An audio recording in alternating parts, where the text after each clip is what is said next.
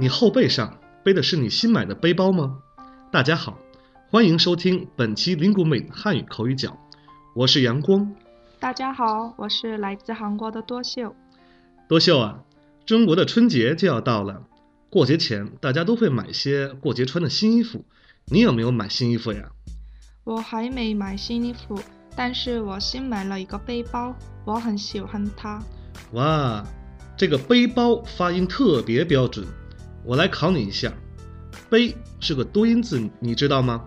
我知道它读背，也读背，但是不太清楚应该在什么时候用。那我来给你说说吧，读背时，表示用后背驮东西，还有个发音啊，念四声背，读背时啊，表示是事物的反面。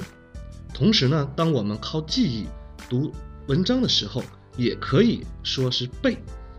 啊，那我知道了。期末考试的时候，为了取得好成绩，我们就要背书，这个时候就要读四声。说的很好。当我们说后背的时候，也要读四声。你知道吗？昨天我帮同学搬家，今天我我的后背可疼了。哈哈，多秀，你这是缺乏锻炼吧？好了，本期的口语讲就先到这里。大家如果有什么疑问，也可以来 linguemate.com 给我们留言提问。